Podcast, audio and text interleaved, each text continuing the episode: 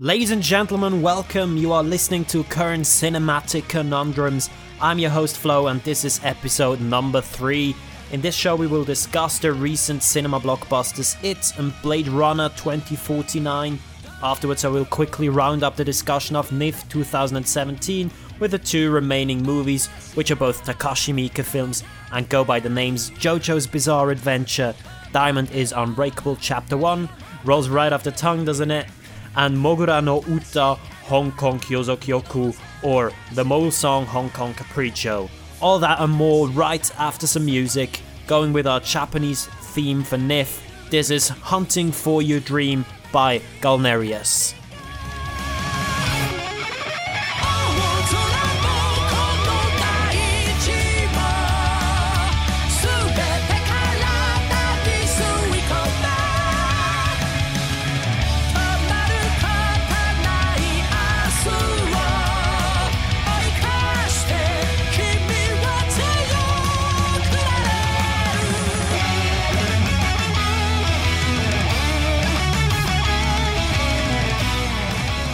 Welcome back, dear listeners, to CCC, the podcast with such sights to show you. It is a grand time of year for horror movie fans, as it is once again October, and Halloween is just around the corner. As you have probably realized by now, I do like a horror flick now and then myself. Now, I find myself in a position where I really want to do the 31 Days of Halloween challenge. And make no mistake, even for people that adore horror cinema like I do, it is certainly a challenge. For those of you who are not aware of this, 31 Days of Halloween means watching 31 horror movies which you have never seen before in the run up to Halloween. One for every day in October. While I certainly would love to do that, I find it hard to put together a list of 31 horror films which I not only could potentially enjoy, but also have not seen yet. So I would certainly appreciate a little input from you guys regarding my list. If you know any cool and obscure horror films which I might not have seen yet, please do not hesitate to contact me. But enough of that, let's talk movies right after this trailer. In a world where terrible mainstream rules the realm of cinema, two movie buffs embark on an epic journey to restore the balance. In a monumental quest to unite art and trash and bring glory to the underbelly of cinema. These critics fear nobody, not even Michael Bay. Featuring the English language, current cinematic conundrums, and the German art or trash cinema podcast. Bringing you movies such as Audition, Cemetery Man, Nosferatu, and Blackula. Host Flo and co-host Jan will take you on a twisted trip through cinematic history and welcome you to the Art or Trash Cinema podcast.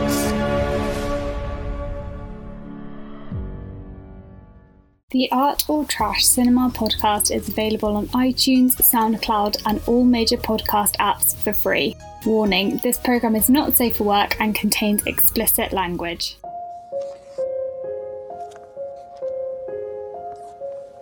There you go. She's all ready, Captain. Thanks, Billy.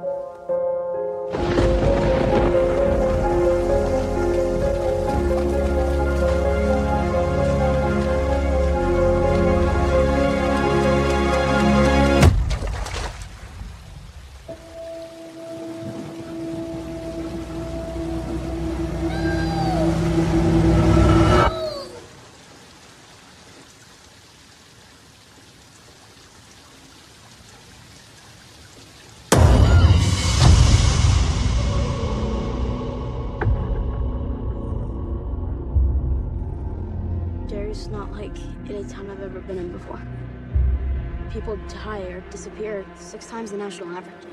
And that's just grown-ups. Kids are worse.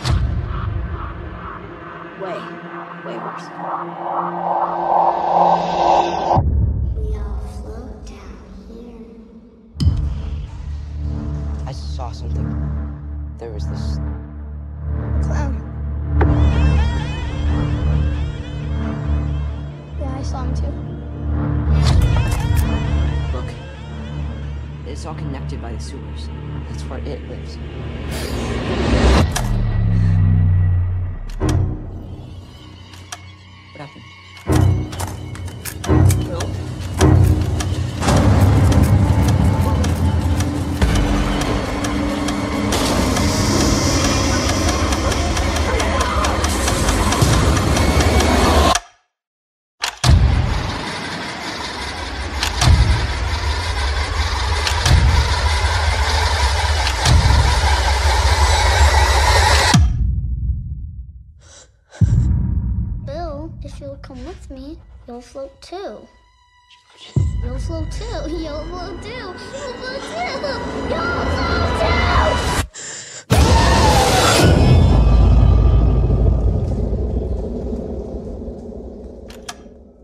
A short thing I would like to address at this point is a little something we like to call hype.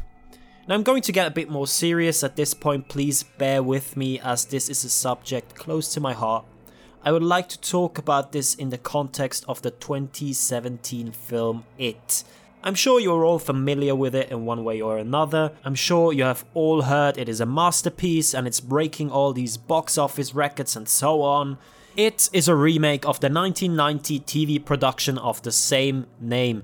Both the cinematic version and the TV miniseries are adaptations of a Stephen King book. While I would not call myself a Stephen King fan, I have to say that I certainly do not dislike his stories. Just to clarify ahead of my review, really. Firstly, I would like to say that I enjoyed the film. It was perfectly fine. It had great cinematography and it had some genuinely unsettling moments. However, everything else just felt really mediocre. Please send your angry letters to whatever. No, I'm kidding. I felt that at its core, I felt at its core the movie lacked in focus. Focus in terms of characters, meaning there were too many characters and too little development. Focus in terms of driving the story onwards to a satisfying conclusion, meaning that there was a lot of boo effects with which were nice and all, but by the end of the movie these just started to get me really bored. And focus also in terms of tone. The tone of the movie was just all over the place. It wants to be timeless, however, also feels like it's set in the 80s. It wants to be scary, but it also wants to be a whimsical coming of age character piece. Having so many different approaches or wanting to pack so much into one movie, just doesn't work. Even if you have two hours plus of running time, just makes it even worse, in my view. Compared to the original, it is a superior film from a technical perspective. There's no doubt about that. However, in terms of tone, the TV version just has much more character, even though that actually wasn't scary at all. But probably what annoyed me most was the CGI. While a lot of the effects are done really well and look great, there are so many moments of just painfully obvious CGI bullshit, which just takes you out of the movie, really. If the director, Andres Muschietti, had chosen to use these effects more sparingly, and instead went for a practical effect now and then, it could have improved this movie significantly. Making a specific example would be the running effect of Bill Skarsgård as the scary clown or it. It just looked laughably stupid to me and completely took me out of the atmosphere of the movie. Another issue to me was the story. I know it's a two part and I know that it's supposedly fairly true to the source material, but for me, it just went nowhere. In addition, the love story is just developed so awkwardly. While the stereotypically fat kid kisses the girl to wake her from her slumber, which is such a cliche in the first place, the stuttering kid kisses her at the end of the movie as well. It just feels like they desperately tried to end on a high note. I'm aware that in the original, the source material, all of the boys sleep with the girl in the end, whereby I highly doubt that it will actually be in the second movie. However, similar similar to the main story, this love interest subplot just is there and does absolutely nothing for me. It even bored me at times because it was so riddled with cliches, really. I have to give props to the mostly no name cast though, apart from Finn Wolfhard from Stranger Things. The acting was for the most part really good. Again, however, Bill Skarsgård's performance was painfully overhyped. I expected so much from him, and really, I just thought it was alright. I didn't feel like he was much creepier than Tim Curry in the original, who at least was actually funny as well. Now, to be fair, overall, you certainly cannot say it is a bad movie, but it was certainly not the masterpiece people made it out to be. I mean, I heard of people saying that this is the best movie of the year so far. Just shut up, please. This is something that majorly annoys me. People jumping on the hype train without even being a tiny bit critical. It is important to point out good things and bad things in film, like really with everything in life. As a result, we will be able to improve on bad things and keep the good things going. However, blindly running after all the other sheep will help nobody. So, yeah, this has become something painfully apparent to me in cinema. Me personally, I'm actually at a point where I sometimes won't go to see a film that gets this much buzz, just because I know that it will never live up to it. The press will hype the shit out of movies which aren't even out yet, and then the hype train of casual moviegoers will start rolling. So let's make things clear at this point. It was perfectly fine, it wasn't good, it wasn't bad, it was just that fine. Other films this applies to are, and I'm perfectly aware this will piss people off here Deadpool or even Star Wars Rogue One. Both of these. Terrible story, terrible character development, lousy acting, and a little bit of nice action. This doesn't constitute the greatest Star Wars movie or the most daring superhero movie in years, as they were hyped up to be. There is nothing daring or new about either of these movies, and also, just let Star Wars die in peace already, guys. Okay, rant over, I'm digressing. what I want to say is, guys, and I'm sure this does not apply to any of our listeners, but next time people sell you a movie way in advance for being brilliant and then continue to say it's amazing after finally having seen it, even though in truth you actually know that it wasn't all that good, be critical. It's important we stay critical in a world, and this is not only relating to cinema, but in general, staying critical in a world which increasingly and blindly throws itself into beliefs and mass hysteria without understanding and questioning things at all is essential. Don't be sheep, guys. so, to sum up, it gets a 4.5 out of 10 from me. No recommendation, no stamp of approval. It is painfully mediocre, which is made even worse by the fact that people overhyped it as much as they did, even way in advance. For fans of Stephen King and the original TV miniseries, give it a watch, but don't go out of your way to see it. Alright, that's it for it. Let us move on to Blade Runner 2049 right after this.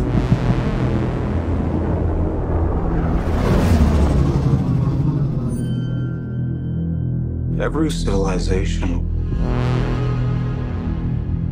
was built off the back of a disposable workforce. But I can only make so many. Happy birthday.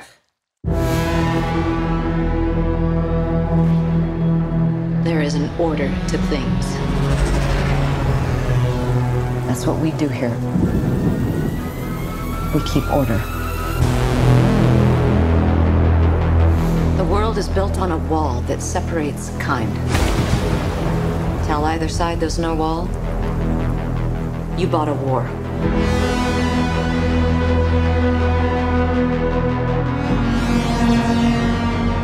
You're a cop. I did your job once. I was good at it.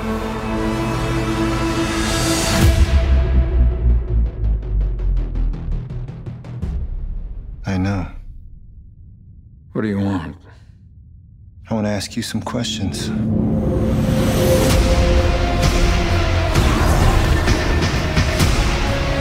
key to the future. It's finally unearthed. Bring it to me. They know you're here.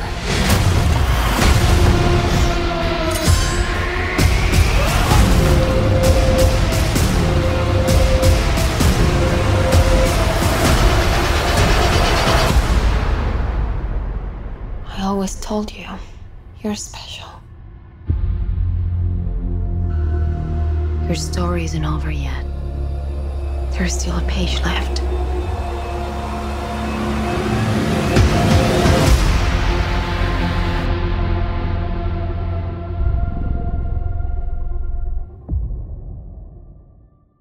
Blade Runner 2049.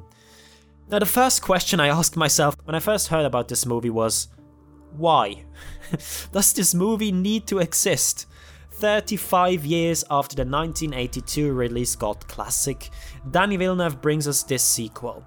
For those who are not aware of the original Blade Runner, head over to the Art or Trash Cinema podcast and check out episode number 8, which features an in depth discussion of this undoubtedly brilliant and absolutely timeless movie. Now, did we need this movie? Hell no, hell no.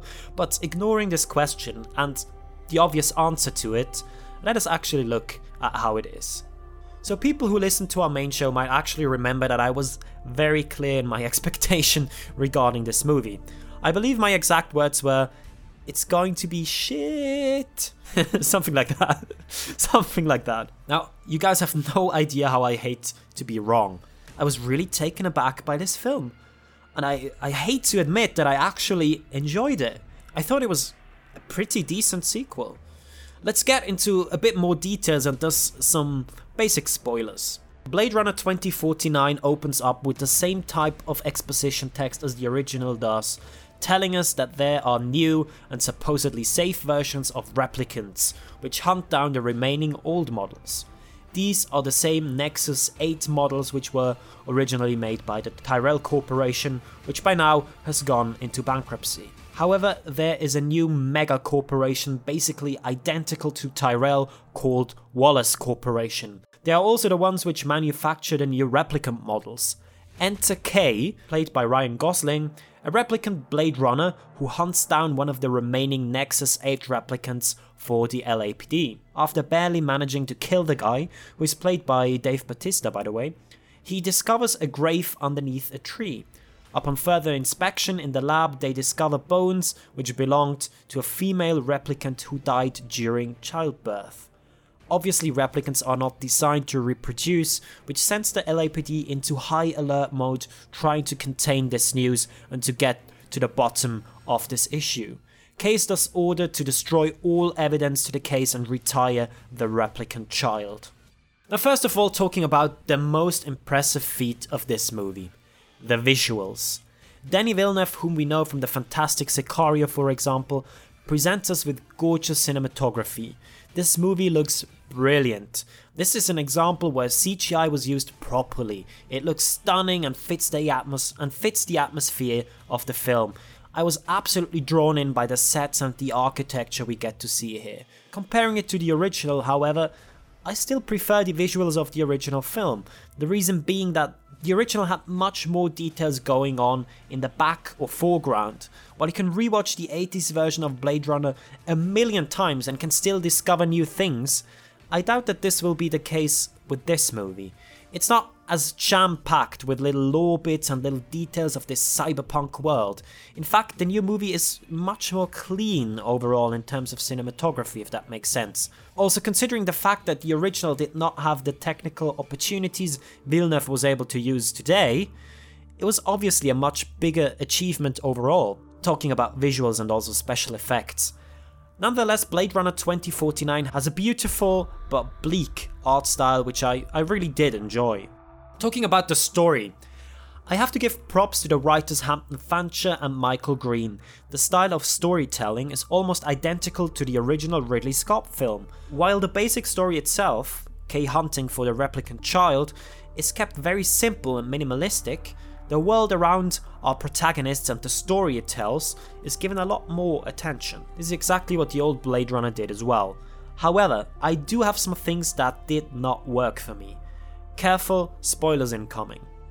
Now, once Kay discovers that it is Deckard and Rachael's child he is looking for, I have to say that the story felt like a bit of a stretch to me. It just felt like it was trying too hard to connect it to the first movie, which sort of ruined the story arc for me. I would have been perfectly fine without any connection at all. From that point on, I mostly looked at the gorgeous visuals and stopped caring about the story in general, to be honest. Nevertheless, I did like the scene where Kay realizes that it is not him who is the child of Deckard, as he had previously assumed. That actually was sort of heartbreaking, asking the question, Am I something special? And then having this wish denied immediately. And with that, we are also at a point of philosophical subtext, which is still very much present in this movie. The movie point the movie points out similar questions as the original did. Can artificial things have souls? And at what point do we accredit something with having a soul? And also does a product of of two artificial things acquire a soul by the mere fact that it's conceived naturally? Is that more human than men are? Blade Runner 2049 does the same with its questions as the original does. It asks them, but never provides any semblance of an answer. Which, if you have listened to our Blade Runner review on the AOTCP, is something I perceive as a little bit of a flaw in the first movie as well. So, overall, while the story works brilliantly in the way that it's told, its arc somehow lost me at the ending, introducing a rebellion in the last 15 minutes and so on. It felt empty and it lost its gravitas. However, the existential nature of this movie's plot is something that works fairly well, similar to the 80s film. Now, finally, let's talk about the performances in this. I have to admit, and I will probably say it a million times again and again, Ryan Gosling is just a terrible actor. He is awful.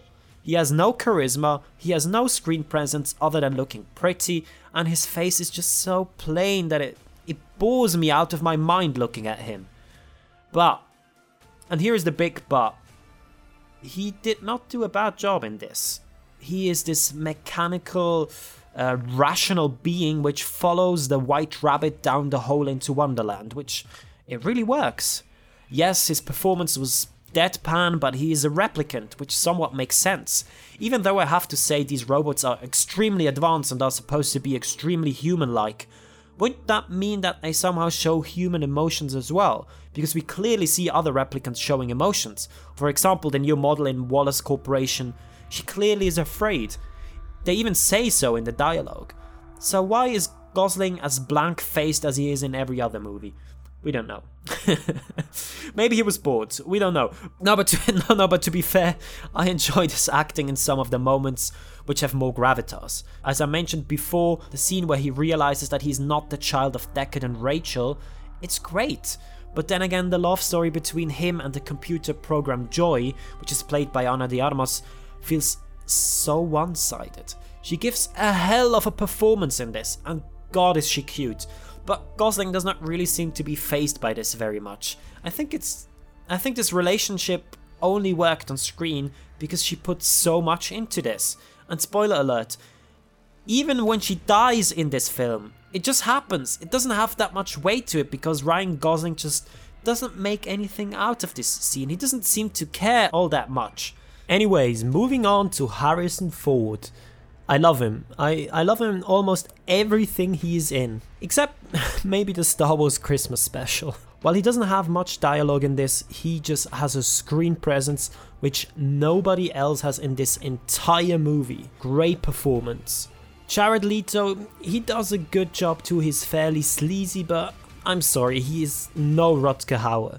A proper bad guy could potentially have been an improvement here, even if it's in the grey area whether he's bad or not. Oh, and finally, Edward James Olmos is in this also. I, I just love that. Something I haven't mentioned yet is the music and sound design, which is wonderful. I'm not a Hans Zimmer fan, but this score, in its visceral mechanical moodiness and the sounds emanating from all the machinery, spaceships, and so on in the background, just makes for a great atmosphere. This I absolutely loved. Alright, so let me sum this up quickly. I thought this was a fairly worthy sequel to the original Blade Runner. I had a good time with this, however, I'm still of the opinion that we did not need this movie, even though it positively surprised me. Stop making sequels, be original. I know Villeneuve is capable of that, so next time please make something new.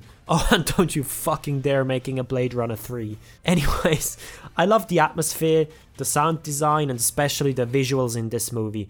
While the cinematography is brilliant, it is still not as good as the original, lacking a lot of the attention to detail and charm which the 80s movie put into the world building aspect. The story works very, very well in the way it is told, even though it loses a lot of its creativeness and flow in the last 40 minutes of the film, which also shows that the movie is a bit too long. I mostly dug the acting of the protagonist with the exception of Ryan Gosling, who I think was just okay in this. I'm sure a lot of the deadpan attitude was a directing choice, so he's not entirely to blame, even though I know he's a bit deadpan by nature. he's just not a good actor. However, admittedly, he did have a few great moments in this too. Now, overall, I certainly do recommend this movie. While completely unnecessary, it is a decent take on the Blade Runner formula. However, I will not give it a stamp of approval because I'm just so sick of Hollywood sequels and remakes. Nevertheless, this movie has gorgeous cinematography, and just for that reason, it's worth seeing it in cinemas. The existential questions it brings forth are compelling and make this a good cinematic experience. One thing is clear though, it is nowhere near as good as the original. For me, 7 out of 10 origami bulls. Now, ladies and gentlemen, let us finish our NIFFF 17 experience. Finally, we're looking at the penultimate movie I've seen there JoJo's Bizarre Adventure Diamond is Unbreakable Chapter 1. ジョジョ先輩。一緒帰ろうよジョジョ先輩。今日の髪型も決まってるし。ジョジョ先輩最高。なんだよその変な頭は。おい今俺の頭のことなんつった。彼の名は東方丈介。人は彼をジョジョと呼ぶ。彼は形ある超能力スタンドを操る高校生。その能力は破壊されたものを直すことができる。彼の住む森王町で次々と起こる奇妙な事件。東方丈介この町に危険が迫っていることの証拠だ。事件の裏に潜む凶悪なスタンド使いたち。今大切なものを守るため。ちゃん！大丈夫。傷は完璧に。いくつもの運命が動き出す絶対に許さねえ。悪いのはお前だ。おめでとう。お前は選ばれた。逃げてんじゃねえよ。俺がこの町を守りますよ。運命に逆らうつもりはない。兄貴。やめろ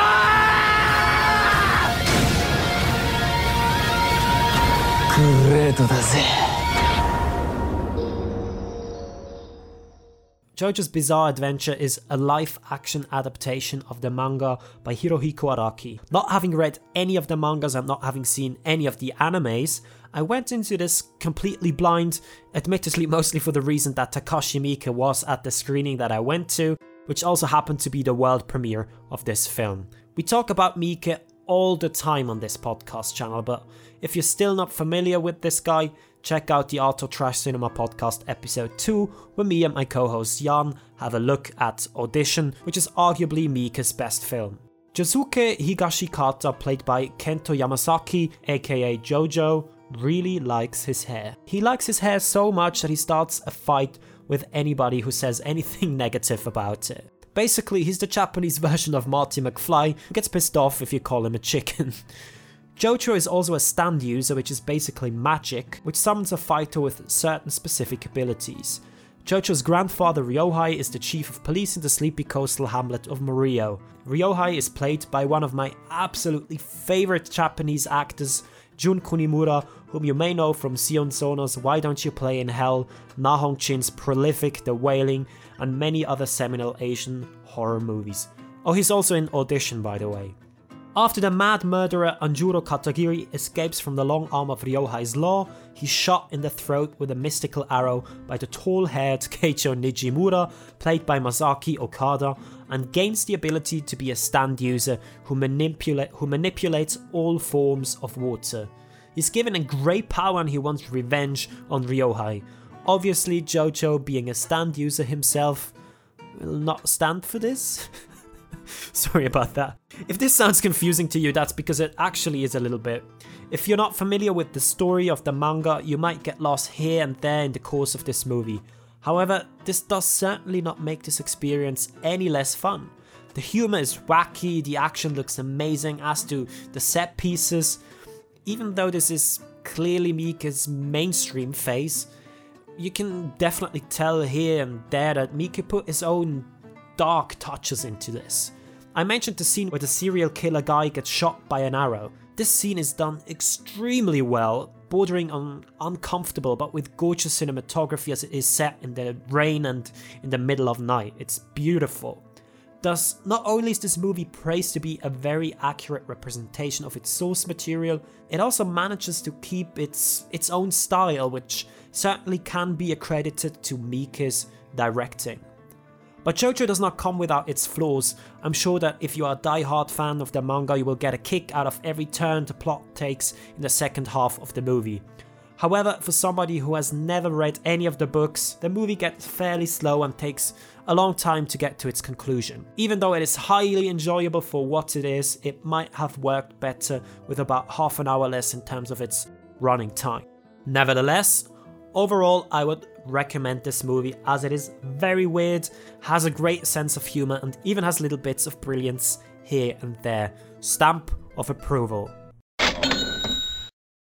I give this movie 6 out of 10 hairdos, not so much an unbreakable diamond, more like a diamond in the rough.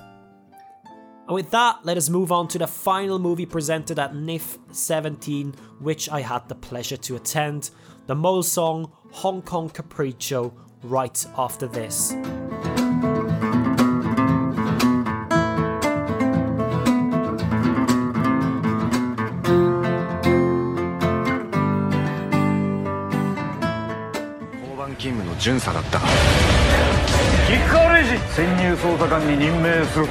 はっ日本一凶悪な犯罪組織スキア界に潜入し四代目会長轟秀法を挙げる。俺だぜ兄弟。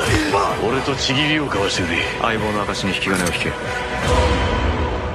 ここに繋がんのかよ！潜入捜査官なんだろうね野郎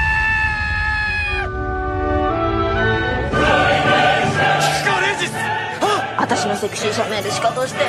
ヤクザってのはよ面白くなくちゃいけねえんだ裏切りには死をもって償ってもらう。お前一人にええかとさせへんで。ぶち殺したるに。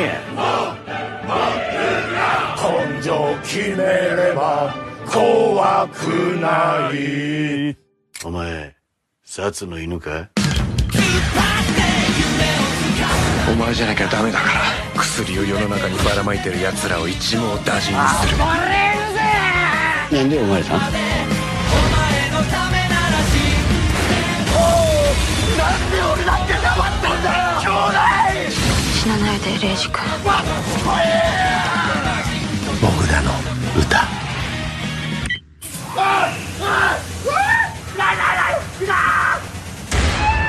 The Mole Song Hong Kong Capriccio is the second movie of the Mogura no Uta or the Mole Song Saga. Amusingly, I was neither aware of the fact that this was the second movie of this franchise, nor that it was based on a manga when I first went into this. At this point, however, I have become a bit of a fan of these movies. This is Miike at his craziest, even though it is an entirely different sort of madness when compared to Ichi the Killer or Audition. The Mogura films are bright, loud, and not very subtle. Nonetheless, these movies are a shitload of fun. There is so much enjoyment to be had with these films, provided that the viewer is in the right mindset. Now, first of all, as I mentioned before, these movies are based on the manga series Mogura no Uta by Noboru Takahashi, which up to January 2016 has sold 6.5 million print copies. Obviously, this screams for real life adaptation for cinema. Enter Takashi Miike. Both the first movie, The Mole Song, Undercover Agent Reiji, and the second movie, Hong Kong Capriccio, have one thing in common. They feel like a manga has been banned on film, and I mean this in a literal sense. The cinematography, the acting, the set pieces, and the over the top humor feel exactly like a manga, and it is glorious. But I'm, I'm going to warn you, this movie not only features the seriously horny protagonist Reiji, who is absolutely batshit insane, but also a gangster mentor Papillon, who is even more insane and claims that Yakuza need to be funny in order to be good. I'm not going to try to explain the story here because, as you probably noticed already, it does not make a lot of sense when saying it out loud. It has to be experienced firsthand for the amazing madness that it is. Therefore, I kind of see these movies as one large and utterly insane piece of Japan, just too glorious not to love. If you do not have an aversion regarding the typically manga anime style of comedy and weird Japanese cinema in general, I say go for it. Now, sadly, I only saw the second one in theaters at NIFFF, in addition to having seen the first one a week later or so. But these movies still caught me off guard, and I consider myself a little bit of a fan, as I said before. Stamp of recommendation for Japan fans. Trying to rate this movie is a whole other question again. It's really hard to speak of a good or great movie when referring to these. However, as they are unbelievably entertaining, even though most of it is just silly as hell, these movies work. Miike wants to blast you with a ridiculous story and imagery, and he completely succeeds with it. And that for me makes a functioning movie. I mean, they set out to do something crazy, and they achieved what they wanted to achieve. These movies are what they want to be. Therefore, for both of these as one large, crazy movie, 6.5 out of 10, a must watch for fans of Japanese comics or cartoons. I really have a weak spot for these movies. And there we go. With this, I officially discussed all the movies I've seen at NIFFF in our podcast. Looking back, this was a really, really great festival. The percentage of good or even great movies which I've seen there is just laughably high. Obviously, this speaks for the choice of movies of the people in charge there. As a result, we will certainly be back next summer to do some more podcasting. and with that, we're already at the end of this episode. Thank you guys so much for listening. If you haven't checked out our main show, the Art or Trash Cinema Podcast, please go and do so. Keep in mind that it is in German though. For feedback and inputs, please contact artortrashcinemapodcast at gmail.com. I am happy to receive death threats, angry letters, complaints, whatever. Movie recommendations are fine as well. Thank you all, and remember, I have such sights to show you.